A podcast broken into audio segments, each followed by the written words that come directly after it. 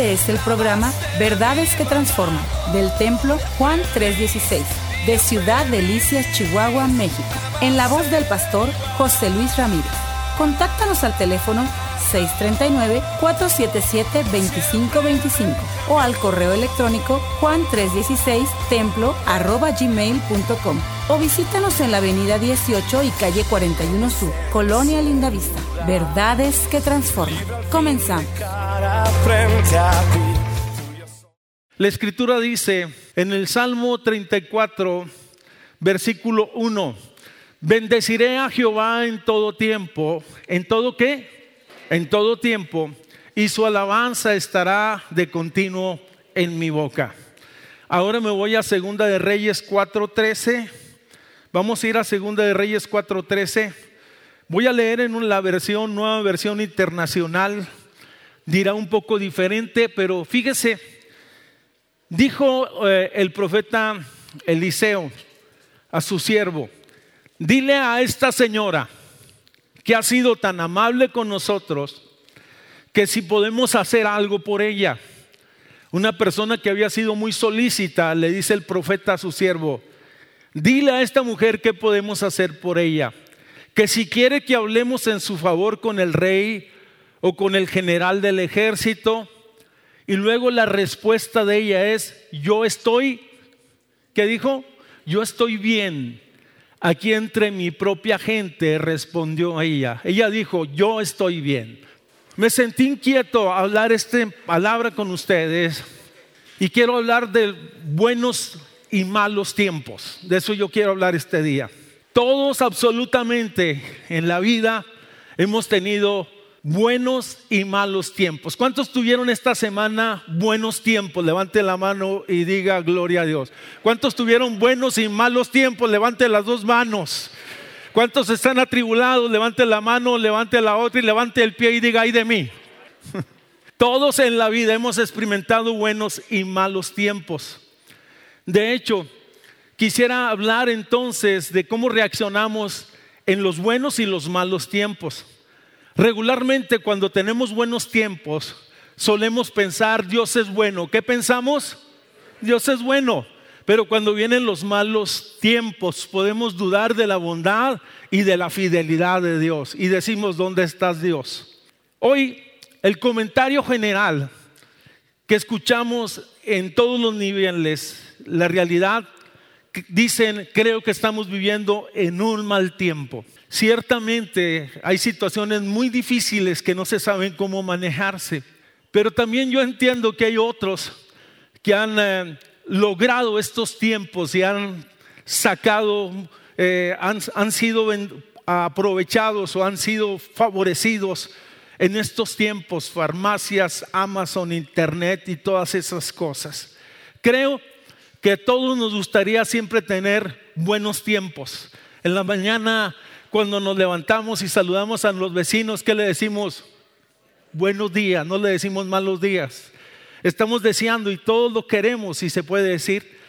La realidad de las cosas, eh, he descubierto que no siempre tenemos plenos o buenos tiempos o en plenitud. Siempre habrá, aunque son buenos tiempos, siempre habrá pequeños detalles que empañan ese buen tiempo vamos, y que tienen la capacidad de frustrarnos en la vida y en ocasiones en la fe.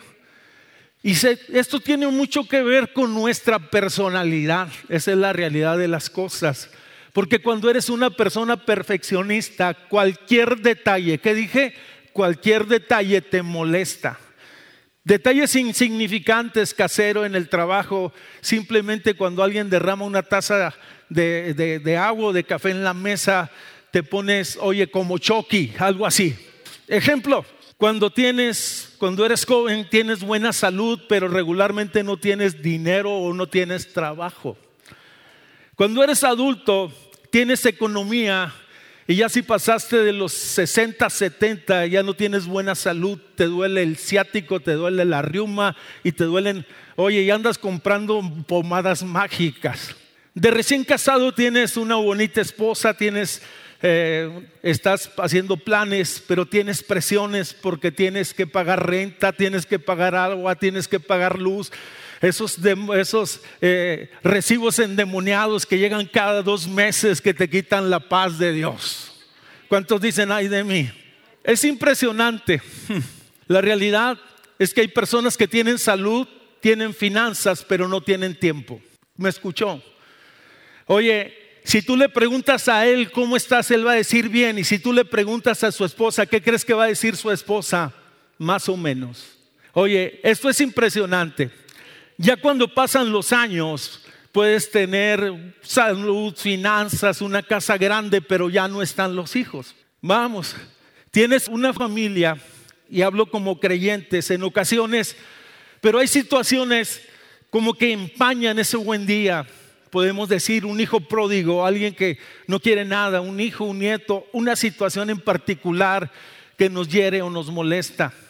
Y aquellos que tienen novio, que están en ese proceso, tienen planes, tienen a la persona perfecta, pero no se les dan las cosas como para ir más adelante. Creo que no debemos de depender de las circunstancias externas para determinar nuestra alegría en la fe aprendemos a tener contentamiento, diga contentamiento, cualesquiera que sea nuestra situación. Oye, si son tiempos buenos, estamos agradecidos con Dios. Si son tiempos malos, estamos confiando en Dios. Fíjese que yo veo en la escritura el deseo de Dios, primera, tercera de Juan capítulo 1, versículo 2. Mas yo deseo que tú seas, dice el Espíritu de Dios, prosperado en todas las cosas. ¿En cuáles? En todas las cosas. Y tenga salud, así como prospera. ¿Quién? Tu alma. Yo deseo que seas bendecido espiritualmente. Yo deseo que seas bendecido en todos los aspectos, emocionalmente, integralmente. Dios no está enojado con que estemos bien y seamos bendecidos. Tenemos un Padre bueno que provee para nuestras necesidades. Y si lo crees, dale un fuerte aplauso al Señor. Dios es bueno.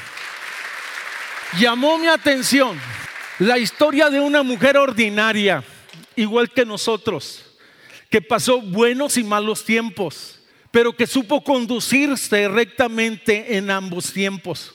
No estoy hablando de una profeta, no estoy hablando de la esposa de un patriarca, no estoy hablando de Sara, sino estoy hablando de una ama de casa común como muchas de nuestras hermanas. De hecho, la Biblia omite su nombre. Vamos, no sabemos cómo se llama. Solamente se dice en Segunda de Reyes, en la segunda parte del versículo 8, una mujer de Sunem.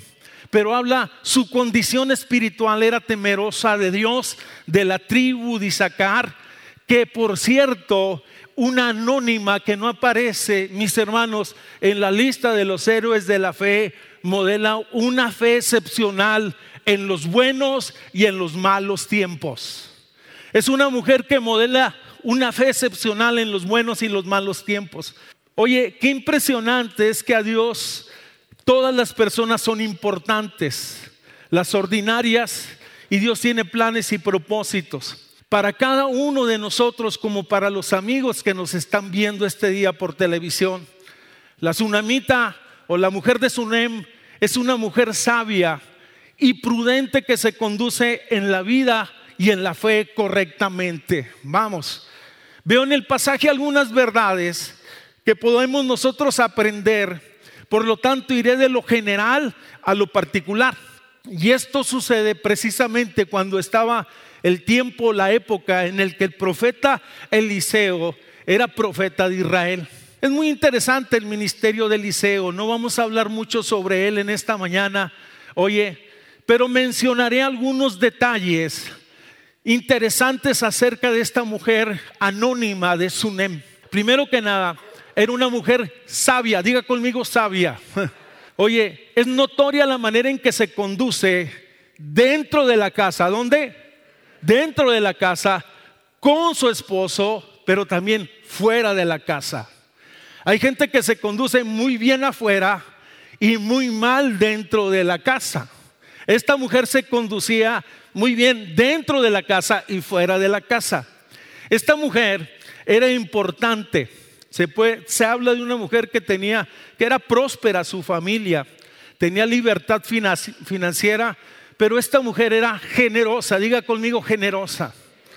Esta mujer está felizmente casada, su esposo la ama y por cierto que confiaba en las decisiones que ella tomaba. ¿Sí me escuchó? Oye, vemos que ella toma decisiones y el hombre estaba confiado porque era una mujer sabia no lo endeudaba, no lo metía en aprietos, no lo cuestionaba, oye, no lo estaba presionando con tonterías, era una mujer entendida. Oye, ¿cuántos dan gloria a Dios por estas mujeres este día?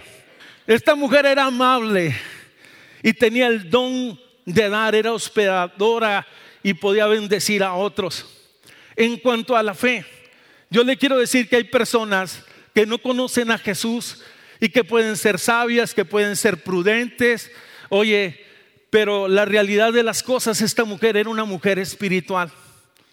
Es impresionante porque en ella se ve una fe verdadera y personal con Dios. Es más, le voy a ser sincero, me da la impresión que la fe de ella es una fe más firme y más fuerte que la de su esposo. Porque cuando vinieron los problemas, el esposo se hizo a un ladito y la mujer tuvo que ponerse de frente. ¿Qué hizo el esposo, hombres? Así como tú y como yo. Te hiciste a un lado y a ver qué hace mi señora. Ay, no hablo de la mía, hablo de la tuya. ¿Está bien? Veo en esta mujer una persona emocionalmente equilibrada. Dije que estaba casada, pero no tenía hijos. Oye, ciertamente, pero no estaba frustrada. Si me estás escuchando? Hay personas que pueden estar en la fe, oye, conocen a Cristo, pero no están bien emocionalmente. No son sanas emocionalmente, están frustradas, están amargadas, están enojadas con el hijo, con el esposo, con el lechero, con el de la tienda, con el copel y todos los demás. Veo a una mujer que no está frustrada, oye, por las situaciones que ha estado viviendo en la vida. No podía tener hijos, pero tú la ves plena.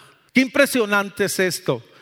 Cuando esta mujer tiene presiones emocionales, las ves tomando buenas decisiones. Diga conmigo, buenas decisiones. Es impresionante, la mayoría de nosotros, oye, la realidad, tomamos malas decisiones cuando estamos bajo presión.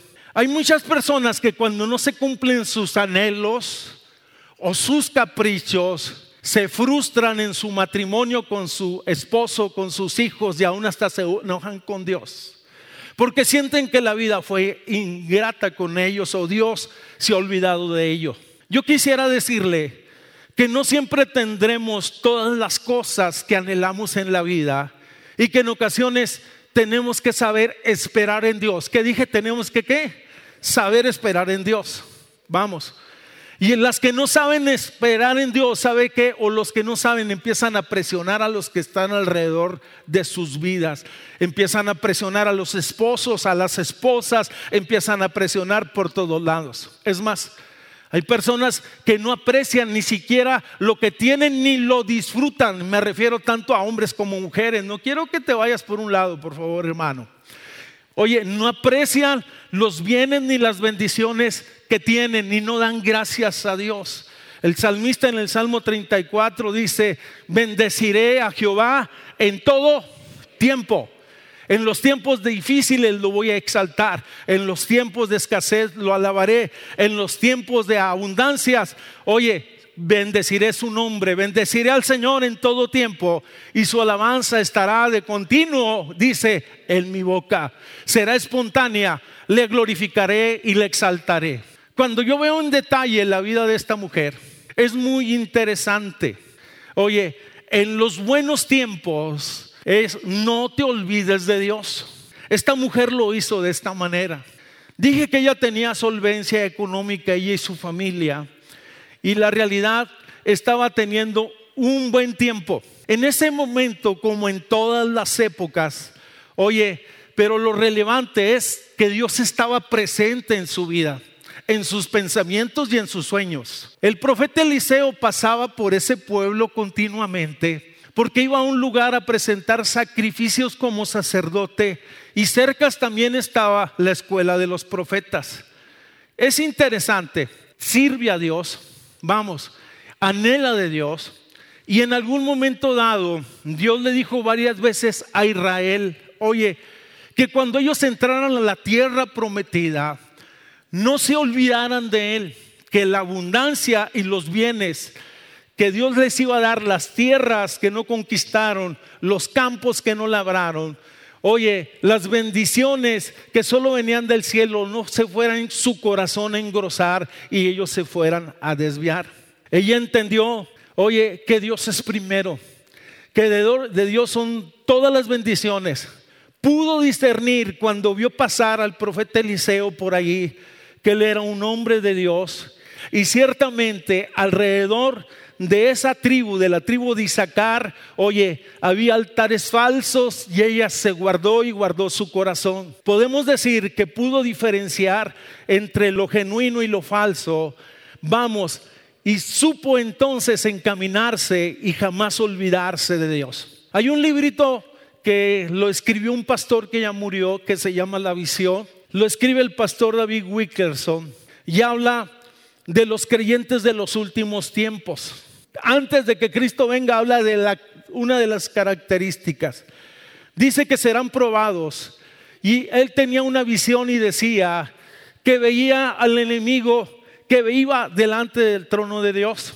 ¿Se acuerda ese pasaje en el libro de Job donde va Satanás?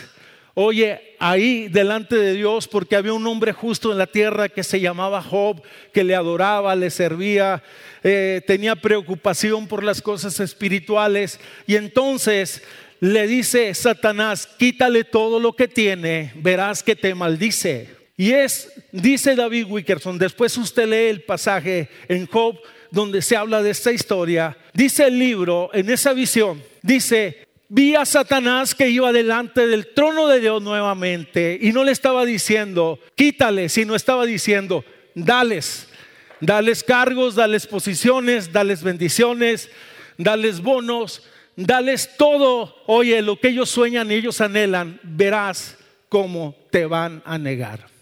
Wow. Me impresionó lo que ese libro dice. Suele pasar en ocasiones que hay personas que son fieles en los tiempos difíciles. Cuando no hay, cuando no hay suficiente dinero, cuando no tenemos suficientes recursos. Oye, pero cuando cambia su posición económica, entonces cambia su corazón. Estoy diciendo, no estoy en contra de la prosperidad, creo, quiero que me entienda. La escritura dice claramente que la bendición de Jehová es la que enriquece y que no trae entonces aflicción sobre el corazón. Y ya lo dije, primera de Juan, oye, eh, tercera de Juan, leí dice, porque yo deseo que seas prosperado en todas las cosas, así como prospera tu vida espiritual. Si estás bendecido, no te olvides de Dios. Si Dios te ha posicionado, sírvele, reconócele. Si Dios te ha guardado, si Dios te ha dado negocios, si Dios te ha dado ideas, si Dios te ha dado salud, si está bien todo en tu casa, simple y sencillamente no te olvides que Él siga siendo el centro y el motivo de nuestra fe y el motivo de nuestra adoración. Y si es así, dale un fuerte aplauso al Señor. La primera lección, oye, en los tiempos buenos no te olvides de Dios. Podía decirse que ella y su casa se mantenían fieles a Dios y tenían grandes favores de parte de Dios. Es la bendición la que enriquece. Pero lo interesante, la segunda lección que yo encuentro en los buenos tiempos, sirve a Dios con lo que te ha dado. Esto es interesante. Dice, dije yo que Eliseo pasaba seguido por esa casa o por enfrente de la casa de esta pareja, de la mujer de Sunem, y dice que ella le insistía que viniese y se quedase y comiese ahí con ellos. En otras palabras, tengo la seguridad que le gustaba escuchar acerca de los milagros. Eliseo tenía un ministerio reconocido, había andado con Elías, tenía una plática espiritual, podía compartir. Oye, en otras palabras, ella tenía discernimiento y tenía hambre de Dios. Lo interesante, no solamente tenía hambre, sino que tenía deseo de servir. Diga conmigo, deseo de servir. Estoy diciendo que en los buenos tiempos sirve a Dios. Cuando tienes salud, sirve a Dios. Cuando estás prosperado, sirve a Dios. Oye, ella le dijo a su marido, he aquí ahora yo entiendo que este que siempre pasa por nuestra casa es varón santo, este que lo traemos a comer es un hombre de Dios. Y tuvo entonces la inquietud de edificarle un aposento alto, un lugar para que se quedara. La mujer, oye, elaboró un plan para bendecir al profeta, el profeta de Dios. Lo comentó con su esposo. No obró impulsivamente. Una mujer prudente plantea y no se impone. ¿Me escuchó? Le dijo, ¿qué te parece? No le dijo, lo vamos a hacer. No usó la manipulación, Dios me dijo. No, no, no, no. Escúcheme, porque hay veces hay gente que usa la manipulación para salirse con la suya. Eso es satánico totalmente. Es impresionante. Esta mujer plantea las cosas y le dice, si tú quieres, vamos, ¿qué te parece? Y el esposo confiaba en ella, diga, confiaba en ella. Yo le voy a decir algo, ella quería construir un aposento. La realidad es que todos estamos construyendo algo en la vida, todos, usted y yo. Cosas buenas y cosas malas. Estamos construyendo una buena salud, estamos construyendo en la familia, estamos también podemos estar construyendo en el reino cosas buenas y cosas malas. Podemos servir a Dios con nuestra vida tomando tiempo para bendecir a otros, siendo parte del equipo de misiones, no que te vayas de misionero, sino colaborando con, con las ideas que tú tienes. Podemos servir a otros con nuestros talentos, dones, y esto va más allá de predicar o de cantar. Podemos servir a Dios invirtiendo nuestro tiempo en favor de causas nobles. Podemos servir a Dios también con nuestras finanzas y con nuestras ofrendas. Es interesante lo que esta mujer hace. Estaba dispuesta, oye, estaba dispuesta a invertir en el ministerio y en la escuela de los profetas. Estuvo dispuesta a recortar su casa o ampliar su casa. Creo que para nuestras mujeres latinas una de las cosas más sagradas o que tienen más en estima es la casa. Y era la propuesta, vamos a hacer un aposento. Estuvo dispuesta a invertir tiempo, estuvo dispuesta a invertir dinero, estuvo dispuesta a invertir su talento, porque eh, en el pasaje yo veo detalles, una vamos, una silla, una mesa, lo que sea necesario. Qué maravilloso es. Todo hombre, todos los que estamos este día aquí, los que me están viendo, poseen tres cosas todos poseemos talentos. Levante su mano y diga, tengo talentos. Todos poseemos tal vez tiempo para hacer algo y tal vez algunos tenemos algo de dinero. Por lo tanto, tenemos talento, tenemos tiempo y tenemos dinero.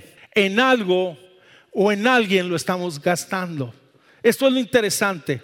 En educación, en planes familiares, en diversión, en placeres, o lo estamos malgastando. Yo tengo la costumbre, y se lo digo, de anotar mis gastos semanales, porque sé que soy administrador de los bienes. Y la realidad eso me ayuda a mí para equilibrarme en los aspectos de la fe. Porque cuando no sabes lo que gastas, es como un barril sin fondo, le echas y le echas y le echas y nunca se llena. Vamos, lo interesante es que cuando alguien entra en broncas espirituales, ya no pone su talento, dice ya no quiero. Segundo, ya no le da tiempo a Dios y ya no da dinero. Es interesante. Dije que en los buenos tiempos, oye, sirvamos a Dios. Muchos, la realidad de las cosas, tropiezan cuando Dios le pide algo. Antes de pedirte tu tiempo, tu talento, tu dinero, ¿sabes qué es lo que primero te pide Dios? Dice, dame tu corazón. Dice, dame, hijo mío, hoy tu corazón y miren tus ojos por mis caminos. Proverbios 23, 6. Dice Corintios capítulo 9, por cierto, es para los que están sembrando en cosas espirituales, misiones, proyectos de la iglesia, no sé, los que están ofrendando.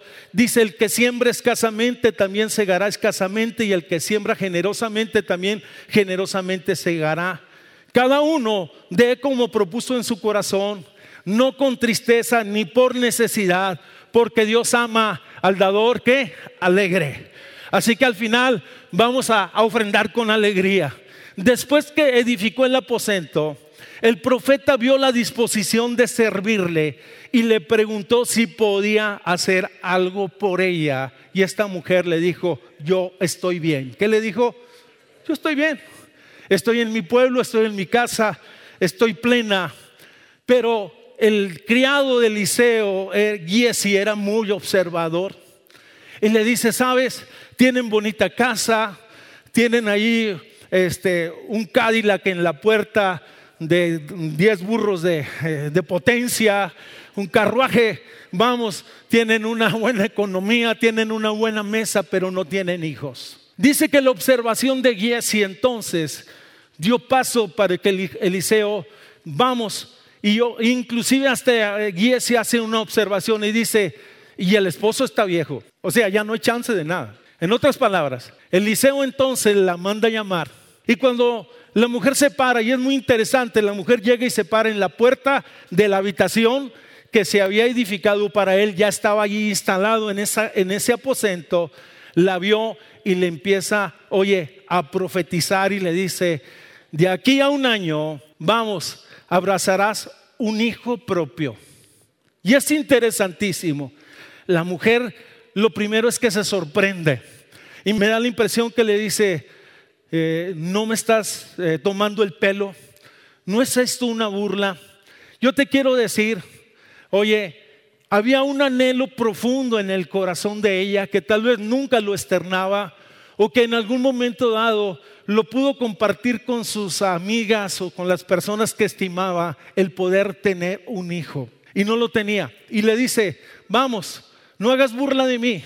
Y la realidad es que la palabra le dice, Señor mío, en otras palabras, Dios conoce los deseos de nuestro corazón.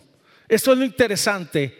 Dios sabe cómo estamos y Dios sabe lo que pensamos y Dios sabe lo que anhelamos. Dios no juega con los sentimientos de nadie. Dios no manipula a nadie. Vamos. Y si le vamos a servir, no le vamos a servir por lo que nos da, sino por lo que Él es. Señor, Rey, Salvador, Oye, libertador. Se llama Jesús y si lo crees, dale un fuerte aplauso. Sea su nombre glorificado. A las mujeres les gustan los detalles. ¿Qué crees? A los tres meses empezó a cocinar y le dio asquito. A los cuatro ya la blusita no le cerraba. Algo se había gestado dentro de su cuerpo. La palabra de Dios es poderosa, es viva y eficaz. Sea su nombre glorificado. No dice la Biblia, pero por ser agradecida, me imagino que se lo pasó los nueve meses diciendo, gloria a Dios. Dios es bueno. Y cuando estaba en el parto, aunque había dolores, ¿sabes qué decía? Gracias Dios por tu bendición. Sea su nombre exaltado por siempre y para siempre. Dios bendiga a nuestros hijos. Dios bendiga tu casa. Dios bendiga a tu familia. Dios bendiga tu entrada y tu salida. Dios es bueno. Dios es bueno. La Biblia dice que tiempos y ocasiones a todos les suceden. Eso es lo maravilloso. En los buenos tiempos, oye, esta mujer le adoró. En la escritura es notorio la generosidad, su actitud piadosa, pero la vez en los momentos cumbres o relevantes de su vida, siempre dando gloria, honra a Dios. Cuando le dice, tendrás un hijo, le dice gloria a Dios, le adora. La realidad, en los momentos difíciles también le adora. Pasaron los años, el niño creció, pero un día no esperado, el niño se enferma. No se dice la edad, en el versículo 18 del capítulo 4 de Segunda de Reyes se dice muy poco. Dice, el niño estaba con su padre en el campo, empezó a sentir un fuerte dolor de cabeza. Dice su padre lo que acató a hacer, entonces lo mandó con su mamá. Vamos, lo llevó con su madre y dice que la madre lo recibió y lo tuvo en sus brazos mediodía, en sus pies, ahí lo estuvo mimando, lo estuvo cuidando pero la realidad, el niño murió. Hmm. Qué impresionante es el pasaje. Creo que es uno, oye, de los pasajes más impresionantes. Qué dolor, qué angustia, cuando parece que nuestras oraciones no llegan al cielo. En un momento todo cambió. La alegría dio lugar al dolor, la risa al llanto. Así es la vida en ocasiones. Hay situaciones que enfrentamos y que no entendemos. ¿Por qué estamos solos? ¿Por qué me sucedió esto de pequeño? ¿Por qué vinieron estas situaciones? No sé, o por qué vine a la bancarrota. La realidad, no sé cuál sea la situación que tú estás viviendo este día, pero el Señor ha prometido estar con nosotros todos los días. Levanta tu mano derecha y di, Él está conmigo. Sé que en la fe existen tiempos de incertidumbre. La mujer, de Sunem lo vivió. Era todo oscuro, nada tenía sentido, no hay una explicación y parece que Dios está ausente. El tiempo de incertidumbre es angustiante y frustrante. Oye, podemos tomar malas decisiones. Todo es incierto. Vamos. Y es entonces que ella, oye, toma una decisión. Y es importantísimo que en los momentos más difíciles de tu vida, oye, consideres seriamente a Dios y a su palabra. Podemos ver a una creyente, podemos ver a una creyente enfrentando un tiempo de crítico, pero haciendo lo correcto. La mayoría de nosotros, cuando enfrentamos situaciones difíciles en la vida, muchas veces, o crisis económicas, emocionales y aún hasta espirituales, la mayoría de la gente toma malas decisiones porque está bajo la presión de las circunstancias, las presiones espirituales y aún hasta las presiones emocionales. Yo te voy a decir algo que es una verdad poderosa. En los malos tiempos, busca a Dios. La mujer de Sunem lo hizo. En los buenos tiempos lo buscó. En los buenos tiempos le adoró. En los buenos tiempos le sirvió. Pero en los malos tiempos, oye, buscó a Dios.